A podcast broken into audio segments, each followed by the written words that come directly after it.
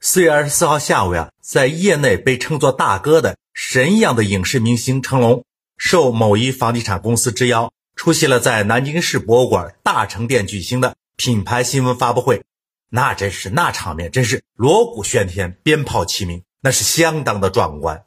可是万万没想到啊，成龙刚刚走后，悲剧就开始了。二十五号下午，南京市文广新局通过其官方网站发布消息。为本次活动提供场所的南京市博物馆主要负责同志某馆长被停职检查。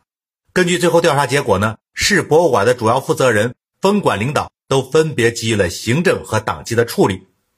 这事儿啊，与其说是悲剧，其实不如说是咎由自取。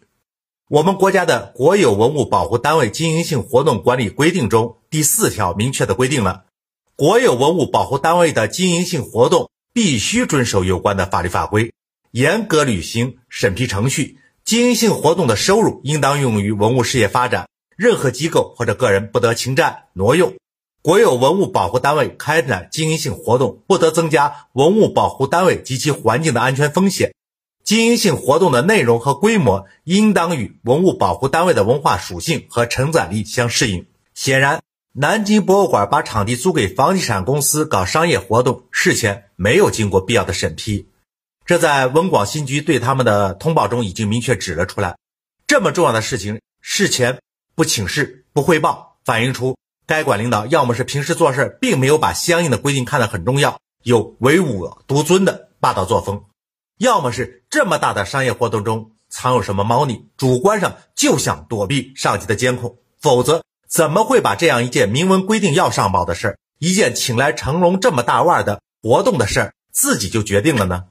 在职权范围之内的事，敢于拍板，那叫敢于负责、敢于担当；而超越自己的权限做决策，那就是莽撞和专权了。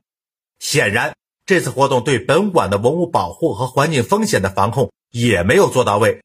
对于文物的保护有专门的规定，之所以要求大型的活动要报知上级批准，就是因为。这种活动下，文物的保护要升级，而升级的条件是当地博物馆基本上难以具备的。别的不说，就说环境风险的防控需要调动专门的安保方面的专业人员来参加，这就更不是这一级博物馆所能做得到的。对这一活动的批准人做出什么样的处罚或者不做处罚，我们不仅要以这一次活动目前是否已经直接出现了文物的毁损，是不是出现了风险事件来事后评定，而是要根据。活动批准人是否按规定履行了责任？对于擅自行为的事实造成的风险存在的客观，就必须要用相应的法纪来处理，要起到警示的作用。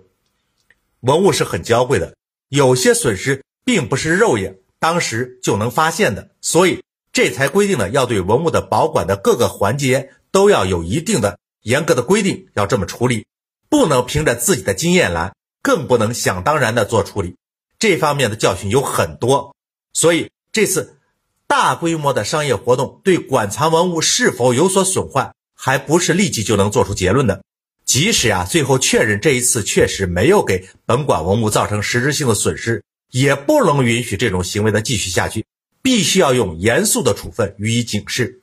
显然，这次经营性活动的内容和规模也不与文物保护单位的文化属性和承载力相适应。房地产公司请来影视界的大科技人物，只能说明他们为了追求自身利益最大化，不惜投入重金。但是，金钱可以买来明星助阵，可以吸引人们的眼球，但是金钱买不来博物馆的尊严，金钱买不来文物的珍贵。这样的商业活动，特别是如今被高房价搞得声名狼藉的房地产的商业活动，与博物馆承载厚重的历史文化，必然是不匹配，也是不适应的。我们感到满意的是，这次南京文广新局的反应是迅速的，处理也是及时的，就是要对这种违规的行为发现一起，立即处理一起，起到惩戒作用。但是，显然问题到这里还不能算完，整个事件的来龙去脉背后还有没有深层次的问题，还要继续的深挖细追。成龙啊，是不少人喜欢的影视明星，他做广告、做代言都是他的商业行为。我们只能任由它轻轻的来了又去。国家文物则是全民的宝贝，要细心呵护，要代代相传。在保管过程中出了问题，不管是不是已经造成了后果，我们都要给责任人重重的处分。